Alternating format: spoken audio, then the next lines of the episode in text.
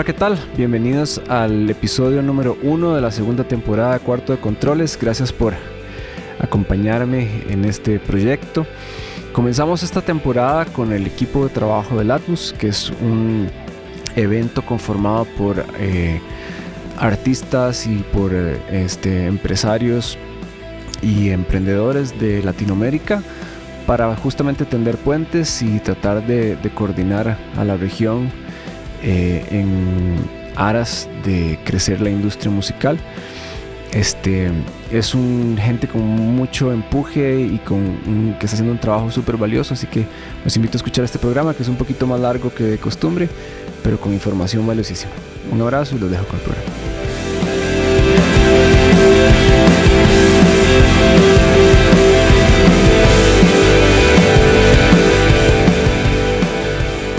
Bueno, bienvenido, muchas gracias por, por acompañarme en este primer programa de la segunda temporada del podcast. Tengo la, la dicha de tener a todo el equipo del Atmos aquí en, en, el estudio. No sé si quieren como presentarse de uno en uno para no tener que ser yo el que diga los nombres de todos y nos cuenten un poquito qué hacen dentro de la organización. Le tiraron el turno artico de primero, ¿verdad? Usted tiene el micrófono, Sala. bueno, eh, mucho gusto. Mi nombre es Arturo Salas. Eh, yo soy eh, músico administrador y junto con mi compañera Zaira trabajamos en el proyecto Viva Primavera. Es una organización centroamericana con sede en Costa Rica y Guatemala, eh, en donde buscamos generar una, un circuito y una ruta para los artistas en Centroamérica y conectar con, con, diferentes, con los diferentes mercados. Hola, mi nombre es Zaira, soy músico de Guatemala y también formo parte de Encuentro Latmus y de Red Vida Primavera. Hola, ¿qué tal? Yajairo Ciris desde Panamá y bueno, contentísima de estar con ustedes justamente representando el Encuentro Latmus. Tengo un proyecto que se llama Atrapando Sueños Armedia, que es justo lo que me vincula y lo que me trae aquí a Costa Rica. Hola, buenas tardes o buenos días. Eh, me gusta, bueno, muy contento de estar aquí compartiendo conocimientos y todo, y esta conversación. Mi nombre es Eduardo Quesada, eh, soy parte de la organización del encuentro LATMUS y también soy eh, director de la agencia latinoamericana en enlaces musicales, en donde gestionamos algunas giras de artistas a, a nivel intercontinental. Buenísimo. Este, muchísimas gracias. Bienvenidos todos. Estoy muy feliz de tenerlos. Pura vida. Em, a ver, a, mí me interesa mucho em, que la gente conozca un poco de qué está sucediendo en, la región, ¿verdad? Porque em, creo que en Costa Rica siempre hemos tenido el problema de que somos muy hemos sido muy insulares, o sea, como muy nosotros mismos porque pensamos que nadie nos va a querer afuera. Hay como una, como una, una un tema de no creerse como, como que podemos traspasar fronteras. Eh, quisiera saber qué, qué, ha estado pasando, qué, qué, han estado como ustedes propiciando. Eh, y luego que, que, tal vez después qué necesidades notan, digamos, en, en, la región de cosas que deberían suceder para que se active de manera más, más interesante? Bueno, te apoyo primero que todo, Juanpa, con, con esto, no sé si decir autodes, autodesprecio. Ajá. Sí, del tico, pero, pero fíjate que eso lo hemos notado en, en Centroamérica en general. Em, hay una cultura de, de, creer de que lo de afuera es lo mejor siempre. ¿De dónde vendrá eso? Que, como, no se han sentado como tal vez a entender, a, desgranar eso como para ver si lo podemos arrancar de alguna manera de raíz. Yo creo que viene un poco del colonialismo, ¿eh? Sí. Totalmente de acuerdo. Yo estoy seguro que viene, viene de ahí, de los mercados. O sea, hemos sido bombardeados por, por la industria norteamericana y europea. Y, eso viene desde mucho más atrás, que, con asuntos que de repente incluso no tienen que ver tanto con la música.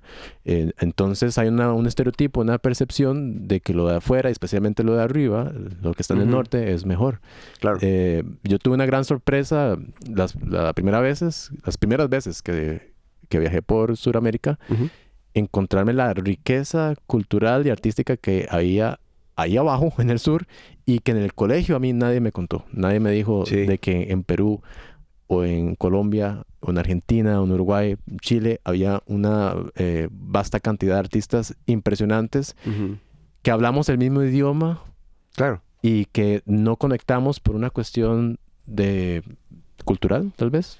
Y también creo que se debe un poco al esquema de, de la industria musical a nivel comercial. eh, no encajarían la gran mayoría de los proyectos que tienen los diferentes países para ofrecer. Y hay una riqueza muy grande que muchas veces no es visible. Entonces creo que también influye muchísimo a que tendemos a valorarlo de afuera porque eso es lo que nos muestran los medios de comunicaciones o lo que incluso a nivel digital eh, predomina más. Claro, porque son, creo yo, los modelos que tenemos a seguir, ¿no? Claro. Y tenemos que, y yo creo que vamos aprendiendo poquito a poco que la independencia es importante y podemos lograr cosas, cosas importantes e interesantes, fenómenos interesantes que están pasando, eh, sin, sin tanto mirar a- hacia las grandes potencias o, o, la- o las culturas muchas veces predominantes.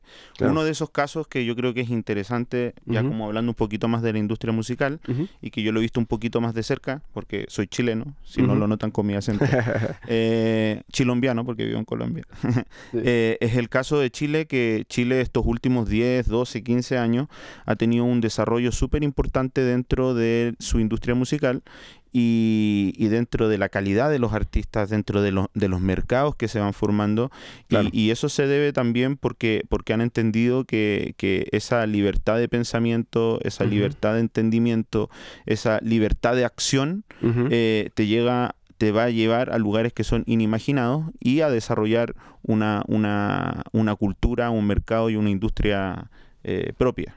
Claro, ¿y qué, qué se ha hecho como para que eso logre eh, suceder en Chile? Digamos, o sea, ¿cuál, cuál ha sido la- la- las, los pasos que han dado allá para que, para que eso que vos contás suceda? Yo creo que ese, ese gran crecimiento se ha dado eh, gracias que a un grupo de personas Ujú. entendieron sus necesidades Ujú. y se reunieron, se juntaron para, para cambiar esa realidad, ¿no? Ujú. Para, para, Ujú. para hacer algo que realmente eh, fuese transformador. Claro. Entonces, desde ahí, ya de hace varios años atrás, surgieron em, varias agremiaciones, ¿no es cierto? Eh, en donde muchos, em, o no muchos, pocas personas con capacidad de gestión y con las cosas claras, se juntaron a conversar sobre ciertos temas y eh, identificaron esas necesidades y empezaron a, a crear un, un- un- un- un esquema eh, de acciones, ¿no es cierto?, de objetivos para ver cómo solucionaban eso. Hoy en día debemos decir que Chile es uno de los pocos países, por ejemplo, que tienen políticas de internacionalización de la música, Mm. que tienen proyectos de asociatividad público-privada que son muy interesantes, Sí. muy importantes, y que eso es gracias a esas pequeñas personas, a esas pocas personas que se juntaron y generaron eh, una transformación gigante, no solamente para la industria, sino que para todo, para la industria, para las escenas, para los mercados, eh, bueno. que abrió muchas posibilidades. Y, y será, me pregunto yo, porque siempre tenía la duda, ¿ser- ¿será también favorece la cantidad de gente que vive en Chile? No sé si, si el, el tamaño del mercado o, o vos crees que el esfuerzo ha sido más hacia afuera. O sea, sí, yo creo que inevitablemente eh, el- el- la cantidad de personas dentro de un país va, va a influir, ¿no es cierto? O sea, si allá nosotros tenemos, no me acuerdo el, el último censo, creo- yo me quedé con el censo de hace como 10 años, Sí. que éramos como 17 millones. Bueno. Yo creo que ya vamos como por los 20 y pico. Sí. Eh, claro que va a influir. O sea, los países, yo sé que los países en Centroamérica son, son más pequeñitos Mm. eh, y eso obviamente va a influir a que tengan una escena quizás o, o una Claro. Más grande, a lo mismo que países del sur como, como Uruguay y Bolivia, que también son más pequeñitos y les ha costado de cierta manera arrancar más, Claro. pero yo creo que no es solamente la cantidad, sino que también influyen otros aspectos importantes. Sí, no, definitivamente. Yo, yo, yo lo digo porque justamente por eso me parece tan valioso lo que hacen Red Viva Primavera, que de repente es vincular la región para hacer un, un mercado más grande para los que vivimos en Centroamérica, por ejemplo, ¿verdad? Que no sea solo un país, sino que sean varios países como un solo mercado, tal vez, ¿verdad? Y eso me parece a mí súper importante. Es que por ahí va el asunto, ¿verdad? Aquí en Costa. Rica somos 5 millones y medio, Panamá son 4 y medio, ¿verdad? Pero si juntamos la región, solamente la región centroamericana, sin meter el Caribe, son 40 millones. Entonces estamos hablando Exacto. de un mercado Sí. mucho más interesante, eh, con distancias relativamente cortas, que perfectamente podrían trabajar en conjunto. Claro. Claro, y, y súper importante eso porque también desde, desde el Atmos nosotros nos hemos dado cuenta porque y por eso tenemos un proyecto que tiene un enfoque más latinoamericano en general, ahora centroamericano no, Claro. y no y no en, en los grandes mercados de Latinoamérica, porque creemos que es súper importante el, el conocernos, el reconocernos, Sí. el entender cómo funciona cada uno de los mercados, cada de las- una de las industrias, cada una de las nacionalidades y sus culturas, Sí. para poder eh, tener más posibilidades de- Claro. de, generar proyectos que vayan en pro a la circulación de contenidos Eso, artísticos sí. y musicales en la región. Sí, claro, ¿verdad? Habíamos conversado siempre que la circulación de repente es como súper importante porque, de, yo creo que es la clave de- del, del músico independiente lograr de, por sus medios hacerse más público, ¿verdad? Y, Y, y perdón, y no solamente la circulación de artistas, sino que yo creo que va más allá de la circulación, por eso decía circulación de contenidos artísticos y musicales. Y yo creo que también hay una circulación de ideas, hay una Mm. circulación de pensamientos, hay una circulación de, de- de varios factores que influyen en el, en el desarrollo de, de- de- cultural, Claro. de pensamiento, Ajá. de industria, etcétera. Y también es importante ahí cuando participamos dentro de estas instancias internacionales eh, tener, creo, y comprender de mejor manera las visiones internacionales porque siempre tenemos, como lo decíamos al principio, eh, valoramos más lo de afuera. Claro, ¿Pero por qué? Por desconocimiento. Eso. Cuando uno viaja, sí. aprende a valorar más su Eh, país porque te das cuenta de otra de realidad. acuerdo. ¿Qué es así? Precisamente eso, me quitaron las palabras. Que- que- sí, no, eh, eh, me- cosas, detallitos, o sea, de, de valorar de, de mi país, que, eh, por ejemplo, sin, sin este, no quiero que me mal- malinterpreten, ¿verdad? Pero yo respeto mucho toda la región centroamericana, Te pero en- en- no hay ningún problema. en, en Honduras me pasó en un pueblo que se llama Lee, precioso, Ajá. como colonial, eh, donde recibían a la semana dos veces, si acaso dos días, eh, agua. Y Ok. El resto tenían que, tenían que eh, no sé, comprarlo o, o tenían como, como, ¿cómo se llama esto? En el techo. O sea, que recogían de agua de lluvia si es que llovía. En sí, un tanque de res- de reserva, exacto. Y en Costa Rica vos vas al sur hasta, hasta la chingada, hasta allá abajo, en Puerto Jiménez y tienes agua siempre, todo el Sí, año. correcto. Desde esos detallitos que uno comienza a valorar del país, pero yo solo me di cuenta por haber explorado la región y salir y darme cuenta de algunas de las falencias que, que se encuentran allá y que nosotros sí tenemos aquí, pero como la tenemos siempre, no las valoramos. Sí, total. Bueno, creo que también un tema dentro de las vinculaciones de los países, algo bien interesante que, que no- nosotros hemos notado, por ejemplo, en el caso de, de Panamá con Costa Rica, Sí. que somos vecinos, Sí, que claro. compartimos una misma frontera y yo justamente dentro de las diferentes charlas que hemos venido y talleres que hemos venido impartiendo aquí en Costa Rica conversaba con muchos de los artistas eh, ticos y me llamaba mucho la atención que yo decía, es muy raro que en Panamá nosotros escuchemos un artista eh, de Costa. Rica que esté haciendo promoción, que esté haciendo show. Entonces no existe, a pesar de que somos vecinos, que compartimos muchas cosas y que inclusive hasta para el artista a nivel económico trasladarse a Panamá sería mucho menos costoso que a lo mejor tra- trasladarse para otro país de Latinoamérica Claro. o, o- o incluso Estados Unidos o, o Europa. Pero no se da esa vinculación porque Sí. creo que también hace falta como esa apertura y una de las cosas que hemos venido justamente trabajando con, con Latmus es crear toda esta vinculación enfocada a nuestra región y compartiendo con países como el caso del año pasado, nosotros tuvimos una vinculación con México eh, dentro del Atmos. Este año se lo estamos dedicando a Colombia, que si nosotros lo miramos también son las fronteras de la región centroamericana. Claro, sí. Sí, sí, están hermanos. Yo creo que a mí justamente como siendo también un músico eh, y artista nacional, digamos, las cosas que uno, uno percibe de repente es que a, dónde, a quién le hablo, a quién llamo, a dónde voy, qué hago, ¿verdad? De repente no es tanto como que no se quiere hacer, sino que el músico o el artista no conoce la ruta que debe seguir o de repente es que no existe todavía y estamos en proceso de construirla. Digamos, la ruta, ok, si yo quiero poder circular por Centroamérica, entonces yo debería trabajar con esta persona y debería pagarle a esta persona o debería ser parte del sello que tiene esta persona, no sé, ¿verdad? Que eso es lo que siento que mucha gente no sabe simplemente qué hacer.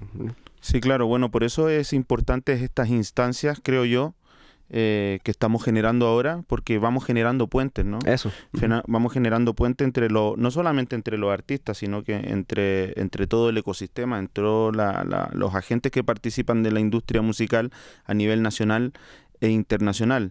También creo que tiene que haber un cambio de mentalidad en donde también que tengamos que ser mucho más proactivos en, en- en también buscar los espacios, buscar el Claro. conocimiento y aprovecharlo, porque Sí. es la única manera en realidad de, de- de que podamos crecer eh, a nivel de, de proyectos o emprendimientos en- en el área musical.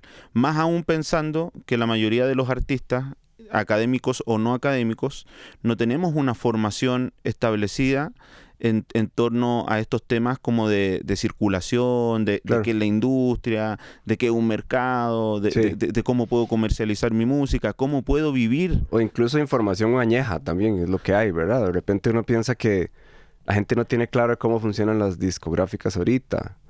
Eh, Y- y, y- y- y y eso si es- vale la pena tener, o sea, y eso es un pequeño tema nomás, porque la discográfica ya, incluso hoy en día, eh, a, mí me, a mí me sorprende mucho que a veces me he dado cuenta que acá en, en- en Centroamérica todavía está esa, esa mentalidad y esa noción como con las discográficas añejas, que eso ya no, en la realidad de la independiente no pasa no, mucho no pasa eso. por ahí. sí. Y, y- y uno lo ve porque al sur es muy diferente cómo funciona acá. Por ejemplo, en Chile hay un boom gigantesco de, de sellos independientes, ¿no Claro. es cierto?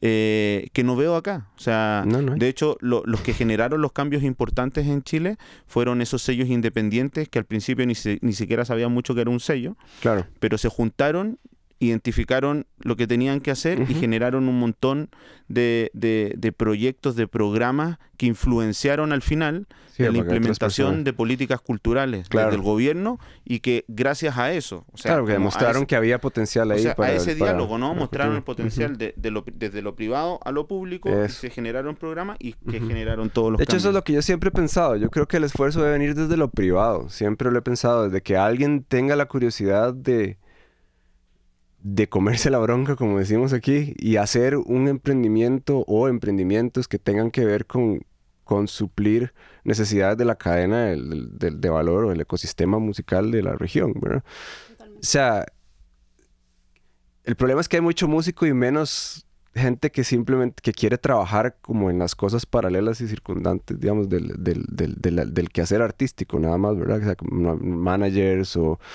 o, gente que, que quiera hacer negocio con la música específicamente, ¿verdad? Y, y, enfoque. Y eso siento que es como lo que necesitamos gente que, que, que quiera hacer eso, ¿verdad? Que no quiera necesariamente hacer música nada más, sino que quiera como impulsarla, hacer sellos independientes, hacer diálogos, hacer... ¿verdad? Claro, es importante como un poco eh, a- a abrir los ojos, abrirles los ojos a través del conocimiento, ¿no? Y del entendimiento, de ver modelos eh, exitosos, por ejemplo, que, que han habido en otros países y usarlos como referentes para eh, desarrollarlos en, nuestro, en, nue- en- en nuestros países, ¿no? En- en el caso como de, de Centroamérica. Habrá como, no sé si ustedes conocen, ah, existe la posibilidad de accesar como por ejemplo esos sellos independientes que se han hecho, como qué hacen y cómo lo hacen, como para, como para de repente tener esa referencia de... En, en el caso de Chile eso está todo eh, catalogado. Sí. O sea, por ejemplo, y eso es súper bueno, o sea, eh, todo se ha ordenado, se ha organizado en, en- en- en documentos de distintos tipos y distintos forma- formatos con el fin también de, de tenerlos como referentes. Y, Claro, porque y- sería, sería buenísimo como... Bueno, para aportar un poquito con respecto a la pregunta, yo creo que también es un trabajo de investigación por parte del músico, por parte del artista y por parte de la gente que forma parte de la industria musical, porque no es solamente como que aprendí a tocar un instrumento o en el caso del que hace marketing, en algún momento aprendí a hacer marketing dentro de la industria musical, es que todos los días tenemos que estar preparándonos, todos los días tenemos que estar actualizándonos. Primero tenemos una industria musical que ha evolucionado. cambia Estos siempre. Últimos 10 años no son los mismos e incluso cuando ahorita vemos la gran mayoría de los artistas que están muy apegados a un esquema de disquera, eh, para el artista independiente no funciona de la misma manera. Entonces creo que es un poquito también el interés de nosotros como profesionales en todas las ramas de la industria. eh, estar constantemente vinculados y actualizados y es parte de lo que estamos haciendo justamente con, con la aceleradora Latmus, ¿no? Un- Claro. un- una aceleración a nivel de formación para los artistas, para los agentes, para todo el ecosistema de la industria. Entonces es como que un poquito brindarles esas herramientas, pero decirle también al profesional y al artista que nos están escuchando que el tiempo de preparación no tiene una caducidad. O sea, yo tengo más de 20 años trabajando dentro de la industria y todos los días estudio y todos los días aprendo de mis compañeros, incluso hasta de los nuevos artistas, con sus interrogantes, con sus inquietudes, también me hacen reflexionar. Y creo que ese tema de reflexionar sobre lo que estamos viviendo eh, y, lo que hemos vivido también es importante.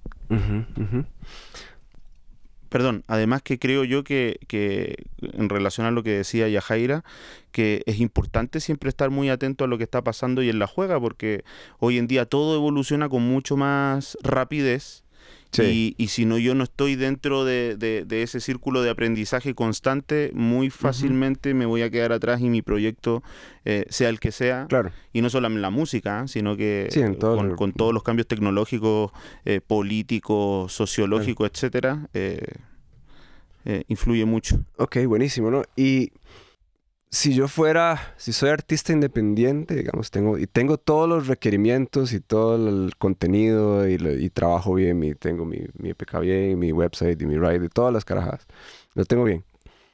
¿Cuál sería el siguiente paso, digamos, si yo quisiera como en este punto, o sea, qué puedo yo, qué, qué sería bueno que averigüe, qué sería bueno que conozca, a dónde sería bueno que, que hable, eh, como para dar ese primer paso? Es como ya tengo todo, todo está sólido, todo está bien, tengo hecho conciertos en locales. ¿Qué, qué, qué, cuál sería el paso que debería hacer en este momento como para, para buscar esa, esa, esa, internacionalización o salir de las fronteras o, ¿verdad? Que, como artista independiente. Uf, eso ha sido un dilema aquí fuerte, ¿verdad? Vamos a ir y yo lo hemos, lo hemos vivido en carne propia.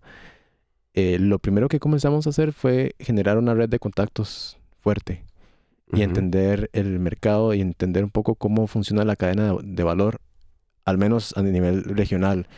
Ahora hablábamos sobre que hay una sobreoferta de artistas, hay muchos, muchos artistas y muy buenos, pero eh, los que están detrás de cámaras, no sé cómo decirlo, em, no es que no existan, porque yo al principio decía, es que la cadena de valor está incompleta, no hay managers, no, no, sí hay, sí, claro, pero los que hay son pocos y están saturados. Sí. Mucho, muchos de eso, porque repito, son pocas personas que, les interesa también saber de la otra parte, de, además de, la parte creativa, ¿verdad? Claro. Si no es todo lo que tiene que ver, tal vez que está que es muy importante, está relacionado con la música, pero no es hacer música como tal, sino es la, parte administrativa, el, el, área de mercadeo, de estrategias, de contabilidad, finanzas, que muchos de los, bueno, en el taller yo siempre lo digo en forma de broma, que muchos de los músicos estudian mm, eh, arte, música, como para evadir estar en ah, el horario de oficina. sí, y, ven y comienzan a, generar y tienen ya el, concepto artístico, tienen la música y todo, y chocan con pared porque se dan cuenta que para distribuir eh, su material y venderlo necesitan de estos recursos. Es, lo que pasa, yo, es, lo, es lo que yo notaba aquí, por eso pregunto, porque yo, yo tengo 20 años de ser ingeniero de audio y he grabado 80 bandas, no sé más, no sé cuántos proyectos he sacado. ¿Y qué es lo que pasa? pues todo el mundo termina con su material, con EP, sencillo, LP, lo que sea. Lo sacan, hacen una semana de promoción con sus redes sociales y se acabó. Y ahí quedó. Sí. Y, por, eso preguntaba yo, como, ok, bueno, luego de esto, a ver, yo, yo creo que me imagino la respuesta, pero quisiera como que quedara eh, en el audio para, para ¿qué, ¿qué debo hacer yo entonces una vez que tengo todo mi material listo y mi imagen definida y mi concepto bien hecho y sólido y todo eso. Y yo sé que falta todo eso que estás diciendo, justamente esa es la necesidad.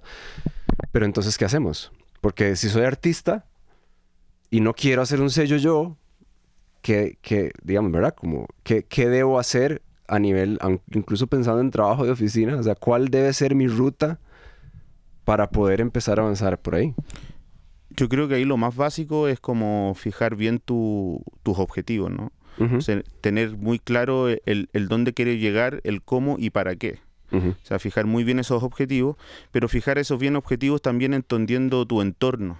O sea, hacer un análisis de tu entorno tanto interno y externo, o sea, de entender cuáles pueden ser tus posibles equipos de trabajo y entender el entorno, hablando de, por ejemplo, de la cadena de valor de la industria musical y, de, los y de los posibles mercados, ¿no? Claro. Eh, y desde ahí generar distintos tipos de estrategias o, o actividades que te ayuden a cumplir tus, tus objetivos.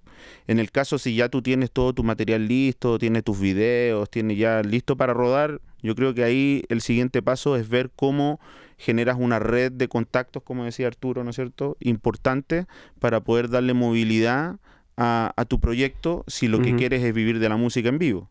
¿No es cierto? Pero al mismo tiempo entender cómo funcionan las distintas áreas de negocio dentro de la industria musical, o sea, ver cómo funciona el área digital, ver cómo funciona el área en vivo, eh, y desde ahí hacer una planificación estratégica para ir cumpliendo esos objetivos que se van planteando. Bueno, y también podría aportar de que, bueno, el artista tiene que saber que en el momento de ya estar listo, preparado, tiene que comenzar a tocar puertas, porque no es como que yo tengo la música, la subí y me van a descubrir. No, se trata hoy día de eso. Entonces creo que el comenzar a accionar, el tocar puertas y también a vincularse con la misma industria. Hay muchos encuentros, hay muchísimos festivales que hoy día incluso la podemos hacer hasta de manera virtual, los primeros contactos, y luego también decir, bueno, me interesa este, este festival o este encuentro, va enfocado a la línea de mi proyecto, entonces poder hacer esa acción de poder asistir de manera presencial. Como mercados de música. Totalmente. O sea, ahí, perdón, ahí yo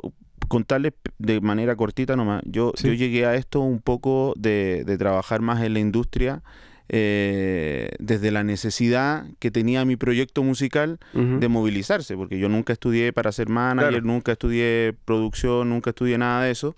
Entonces mi, mi banda, yo era como el manager de mi banda con el sonidista, y de a poquito empezamos a tocar puertas, como dice Yajaira, y de a poquito tocando puertas uno va aprendiendo, cómo va generando o trabajando de mejor manera ciertas producciones, eh, cuáles son las herramientas que están disponibles, como decías tú, los mercados, si es bueno participar de los mercados, claro que es bueno, pero hay que ir, hay que ir preparado para, para que sean una buena herramienta. Y así sin fin de herramientas que uno va encontrando en el camino. Pero yo creo que lo primero, como decía antes, y lo más importante es tener esa proactividad, ¿no? O sea, como el querer realmente surgir y no esperar de que, de sí, que, te, lleguen las cosas. Sí, sí, eh, sí, Yo creo que eso, lo, eso, eso, creo que eso yo, ya se ha ido desapareciendo mucho de la mentalidad, aquí por lo menos. Yo, yo, yo creo que nadie está esperando que, que lo descubra. El, el, problema es ese como, bueno, y, y, ahora qué hago? ¿Verdad? ¿Y para dónde me voy? Este, yo creo que la aparición de también porque también uno piensa mercados y de repente está pensando en, circular, está pensando en los grandes, entonces uno, bueno, pero también se siente como inalcanzable, ¿verdad? Entonces yo creo que el surgimiento de cosas más accesibles e independientes para que los artistas que están empezando puedan empezar a hacer esa red de contactos también es importante. Y creo que eso es parte del esfuerzo que ustedes también han estado haciendo, ¿no? Eh, que, es, es, como, como, como ir subiendo esos peldaños, ¿verdad? Yo creo que siempre el artista independiente ve como que el brinco que tiene, el primer brinco que tiene que pegar es muy grande, tal vez porque no conoce que existan escalones más pequeños que pueden Claro, pero lo que pasa es que eso ocurre porque dentro de cualquier proyecto, independientemente del que sea, nosotros tenemos que hacer una planificación que va a corto, a mediano y largo plazo. Entonces, si nosotros no hacemos estas planificaciones donde tenemos tiempos estipulados para lograr ciertos hitos, definitivamente si lo vemos de una manera muy macro, eh, tal vez en el camino no vamos a terminar frustrando y lo vamos a ver inalcanzable, pero si tenemos una muy buena estrategia establecida, y una buena planificación de a dónde queremos llevar nuestro proyecto, creo que a la final vamos logrando esas pequeñas metas y esos pequeños hitos que nos van llenando como de satisfacción y que nos permiten también dar el siguiente paso. Ok. No, buenísimo. Eh, ¿qué, necesidades han identificado ustedes como que, que deben ser atendidas como ya en la región? Eh, a nivel centroamericano. Sí, o sea, que ustedes necesitamos que esto pase ya para que el siguiente paso pueda suceder o para qué? Yo creo que una de las cosas más importantes de hacer esto es poder entender los contextos de nuestros países, porque yo oigo hablar a Eduardo de Chile, de Colombia, y yo digo, o sea, Eso no pasa en nuestros países, eso Claro. no pasa en nuestras regiones y no es porque nosotros no tengamos voluntad, sino porque la, en mi país, por ejemplo, las políticas culturales existen y tenemos bastantes políticas, pero no se aplican. Mm. Justamente ayer eh, yo estuve en un panel de derechos de autor eh, y se hablaban de políticas culturales y derechos de autor y las organizaciones de gestión colectiva, esto enfocado a Guatemala, ¿verdad?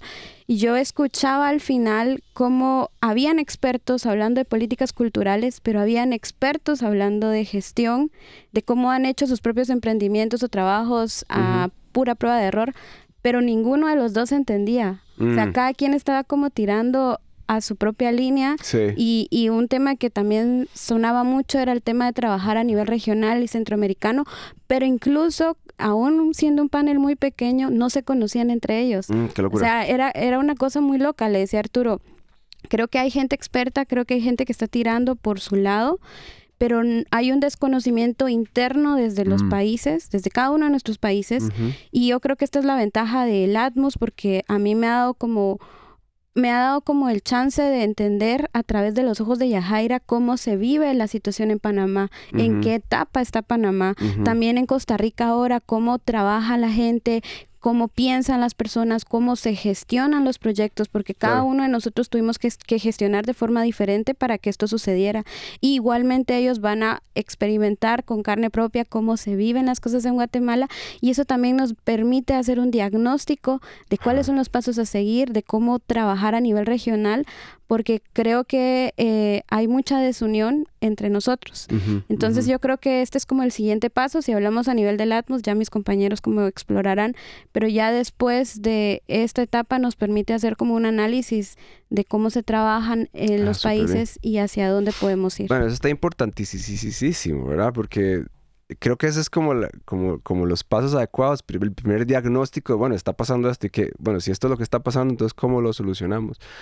Y, y, y, y te, te doy 100% la razón en que, en que hay como una desvinculación y por eso es tan importante el proyecto que ustedes tienen, yo creo. Claro, mira, y algo para reforzar un poquito lo que dice Zaira, por ejemplo, en el caso de Panamá, es cierto, pasa todo esto que, que ella comentaba, pero también yo creo mucho en tener buenos referentes. Y creo que hay industrias que han logrado evolucionar mucho y que para mí en estos momentos quisiera que fuesen modelos que los Claro. artistas, los agentes, los que estamos vinculados a la industria, también pudiésemos tomar esas referencias para comenzar a aplicar en nuestros países. Sí, a mí eso Porque si no nos quedamos encerrados en la problemática que nada más Claro. tenemos y no estamos evolucionando. No, total. Eh, solo para agregar algo, yo creo que también por eso es importante el modelo del Atmos, eh, porque tratamos de vincular a países o regiones que ya tienen un mercado consagrado. El año pasado fue México, este año es Colombia y teniendo la oportunidad de, de, eh, tener a Eduardo, por ejemplo, en nuestro equipo, que él tiene como toda esa experiencia de circulación a nivel internacional, no solo latinoamericana, sino también a nivel Europa, permite también explicar a través de la de, de la experiencia, porque eso también pasa, es como, bueno, ¿y qué ha hecho? Pues aquí está, a nivel de experiencia no hay nada más poderoso que eso, porque lo podemos escuchar, lo podemos eh, leer, pero no hay nada más importante que, que te cuenten cómo es, cómo se puede mover y también explicarte que los procesos no son tan complicados como uno a veces considera, ¿verdad? Qué, qué valioso. Yo no sé si, no sé si dentro del, del- de las actividades del Atmos hay como una como un case study ahí de, de alguno de los casos de éxito, como de, ok, vamos a analizar lo que se hizo en Chile bien. Como para, ok, vamos, esto fue lo que pasó, ta, ta, ta, ta, ta, ta, ta, ta, ta, ta, ta.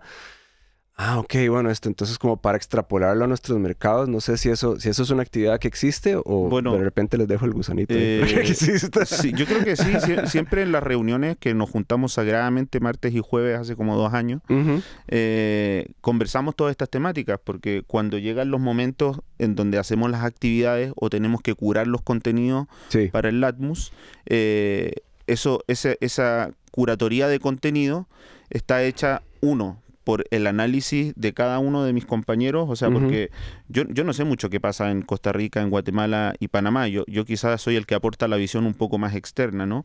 Pero mis compañeros son súper importantes porque ellos son los que entienden y conocen su territorio Claro. y su gente. Entonces, a partir del análisis individual que hacemos en conjunto de cada uno de los países, y el, y el análisis que hacemos de las experiencias también que cada uno tenemos con el relacionamiento de, la, de, de ejemplos efectivos internacionales, eh, hacemos todo, toda esta curatoría de contenido que al final se plasma, por ejemplo, en los contenidos que escogimos ahora para pasar en la aceleradora. Claro. Después en la segunda etapa, que vamos a hablar Sí, otro, ne- otros temas networking más, importantes. ¿no? Sí. ¿sí?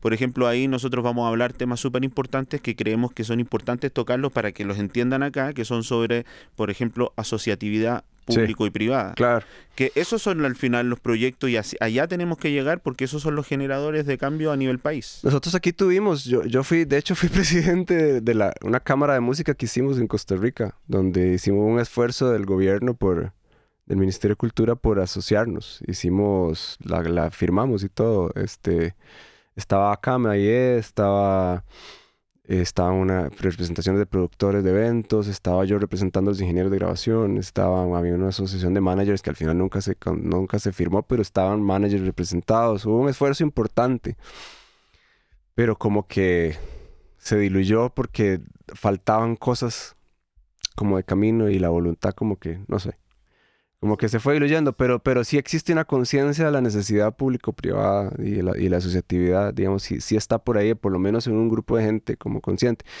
Lo que yo creo es que, que se ocupa como, como un plan, como un camino a seguir, ¿verdad? Como que, bueno, el objetivo es este, porque sabemos que ha funcionado en otros lugares.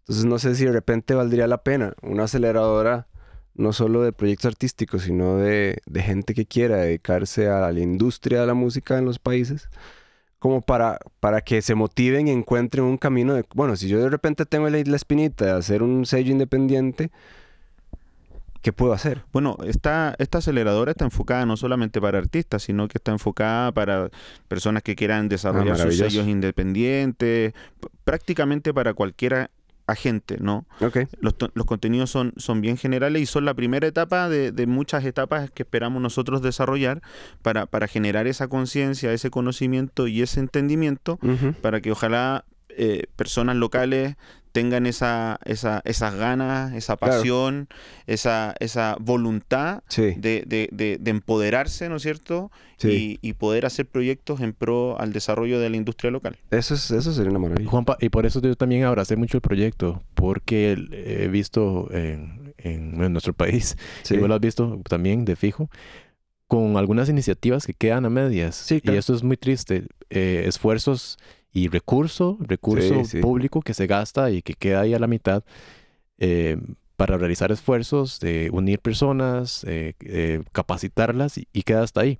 Sí. Por ejemplo, ahora en Costa Rica, desde hace unos años, que el Ministerio de Cultura implementó el Costa Rica Creativa y Cultural 2020-2030, en donde se están haciendo esfuerzos y alianzas entre el Ministerio de Cultura y Juventud de Costa Rica con algunas otras entidades como, como, como el MISIT, eh, como Procomer, eh, Sí. como el Instituto Costa- Costarricense de, de Turismo, para ver qué se puede hacer. Y ahí, ahí en media pandemia aparecieron las mesas subsectoriales de que. ¿verdad? donde estaban represent- re- Sí, bueno, que representantes fue de cada uno.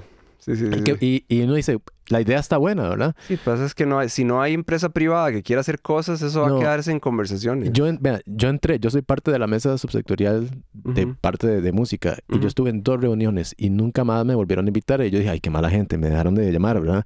No, pero ¿qué, qué, qué- qué fue lo, qué fue lo que pasó? Que es que no hubo más reuniones. más reuniones. Porque, porque es se- lo se mismo, yo estuve, yo estuve cuando yo, con les- lo que yo les contaba que hicimos, de repente es como que el objetivo era asociarse. Y una vez que ya había que plantear objetivos concretos después de asociarse, como que no se Sí, llegaba. Entonces, si, le- si el esfuerzo viene simplemente del gobierno, o sea, de la parte pública, lo cual está muy bien, pero hey, no hay empresa privada que lo aproveche. No.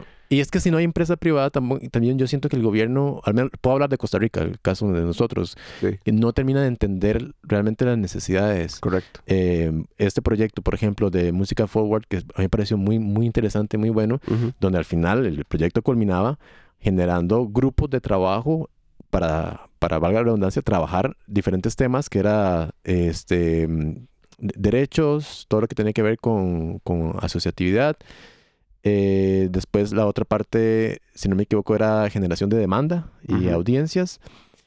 Y em, y, y circuitos, o sea, Ujú, circulación, circulación. Ujú, ujú. Entonces, y de verdad se hizo, o sea, trabajaron, eh, se mandaron algunos objetivos y, y después tu- tuvimos dos sesiones con, con todos los tres grupos juntos y uno dice, ah, qué bonito, ¿verdad? Se están asociando, hay un montón de gente joven metida, pero se entregaron los objetivos y se gastó la plata. Y entonces, es que- si no hay dinero, ya no hay forma de, de seguir juntándolos Sí. y e- los organizadores, eh, de- a buena fe, le, le pedían a la gente, por favor, sigan, o sea, si ya, ya nos juntamos, ya nos conocemos, sigamos trabajando.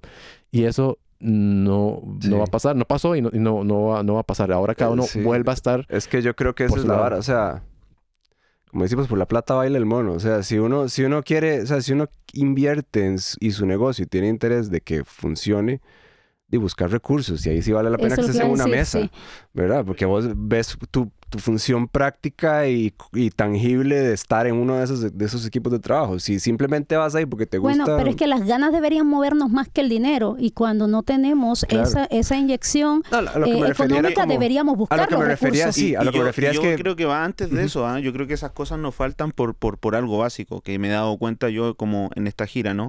Es que quizás ahí es una etapa un poco más evolucionada de los temas que están resolviendo, pero si yo no entiendo cosas cosas básicas, mucho más básicas, Sí. por ejemplo, ayer en, en el taller yo preguntaba, vimos el press kit, que es lo más básico Claro. que puede tener no solamente un artista, sino que cualquier, cualquier Sí, cualquier profesional, profesional. y no sabían o no tenían un press kit.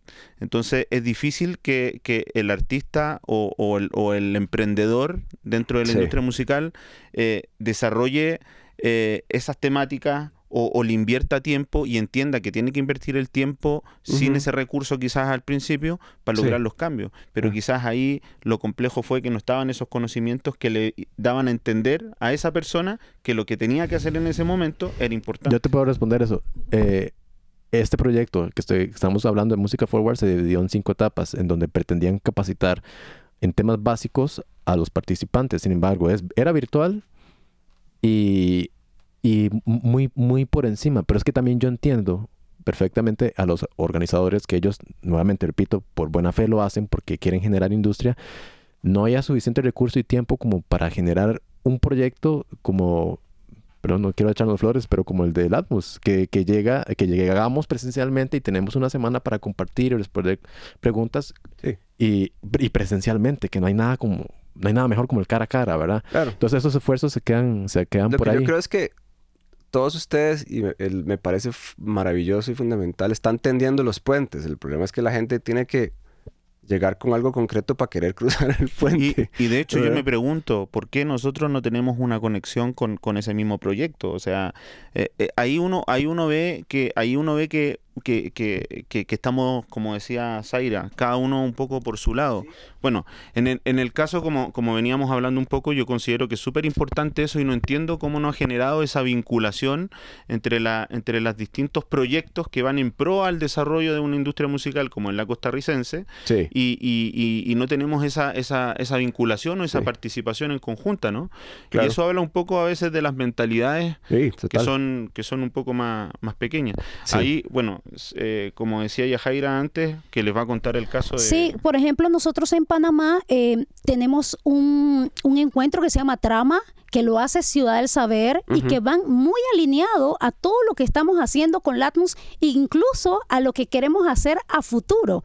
Y este año, eh, Trama y Ciudad del Saber fueron nuestros aliados estratégicos para llevar el Latmus a Panamá. Claro. Es decir, que podíamos vernos perfectamente como una competencia directa Sí. y decidimos unir fuerzas para potenciar a la industria y beneficiar Es que así a, tiene a que nuestro ser. O país. sea, cuando no hay nada hay que construirlo todos. ¿eh? Esas son las mentalidades que cambian el mundo. ¿no Mm. es cierto? Que, que- que no hay recelos Sí, sí. O, o no, hay, no, no, no se inventan conflictos, sino que van eh, proactivos por, eh, por desarrollar en conjunto un fin en común. Si al final, es. como lo decíamos al principio, Chile lo entendió, Chile lo logró y, y- y fue por esas personas que se dieron cuenta que no, que no, yo, yo si me junto con este sello, con este sello, con este sello, con ese sello, no somos competencias si nos juntamos No. y avanzamos en conjunto. Sí, sí, sí. Creo que Total. Walo de, de Panamá dijo el otro día, uno, uno caminando solo llega más rápido, pero caminando en conjunto Llega más lejos. Llega más lejos. Mm, Yo bien. creo que eso es algo que a, a mí me marcó mucho ese dicho y lo he venido pensando porque me doy cuenta que en Guatemala pasa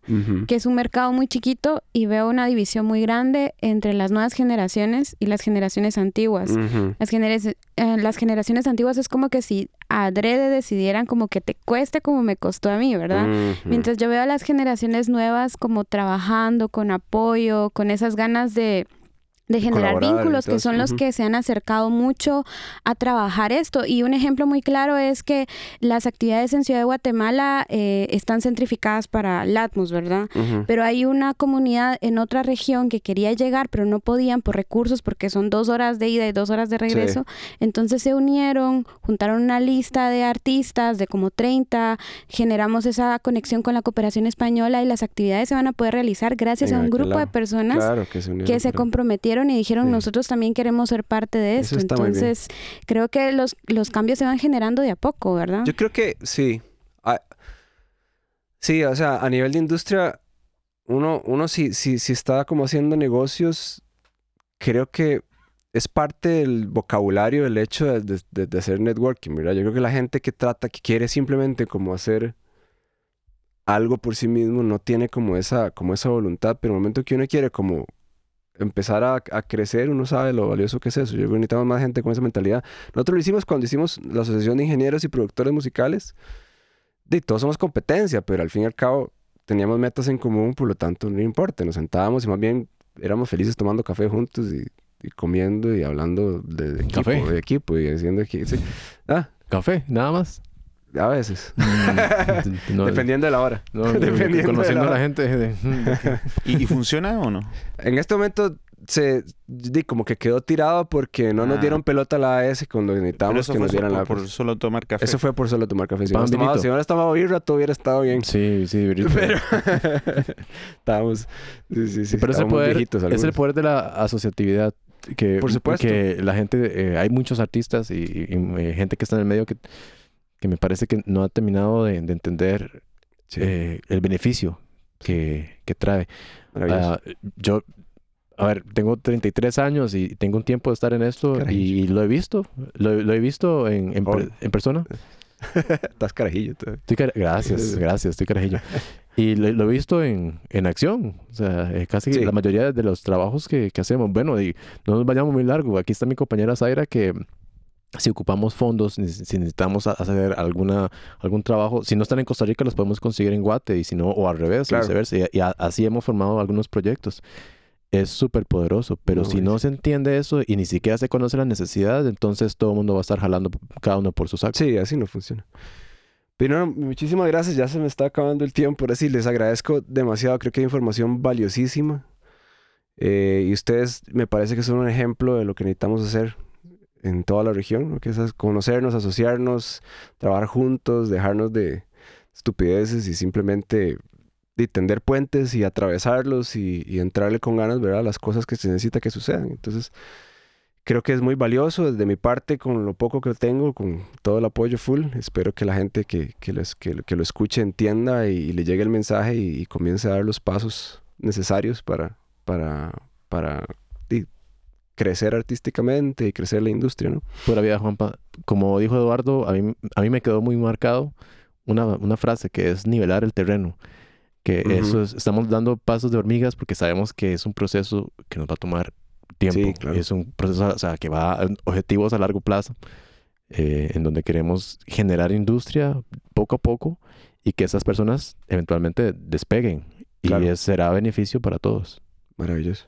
Bueno, yo, además de dar las gracias, eh, invitar a, a todos los, los escuchas del podcast, a tanto los que tienen mucho conocimiento, mediano conocimiento y ningún conocimiento sobre Sí. industria y quiera mejorar, nosotros estamos abiertos a escucharlos, a juntarnos, a reunirnos, porque creemos que la industria se construye en conjunto y, y bueno, ojalá aprovechar estos días que estamos acá, porque para eso estamos, estamos Claro. aquí para, para, para compartir, eh, compartir historias, compartir conocimientos y, y bueno, bienvenidos al Atmos. Buenísimo, muchas gracias. Bueno, también agradecerte por la invitación y también decirles a todos los que nos están escuchando en este momento que tenemos un sitio web donde pueden encontrar toda nuestra información www.encuentrolatmus.com y que también nos pueden seguir en todas las redes sociales como arroba encuentrolatmus. Maravilloso.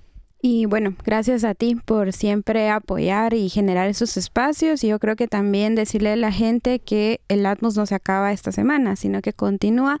Terminamos en Guatemala, pero regresamos en agosto con la parte virtual. Buenísimo. Muchísimas gracias y esperemos vernos pronto. Buena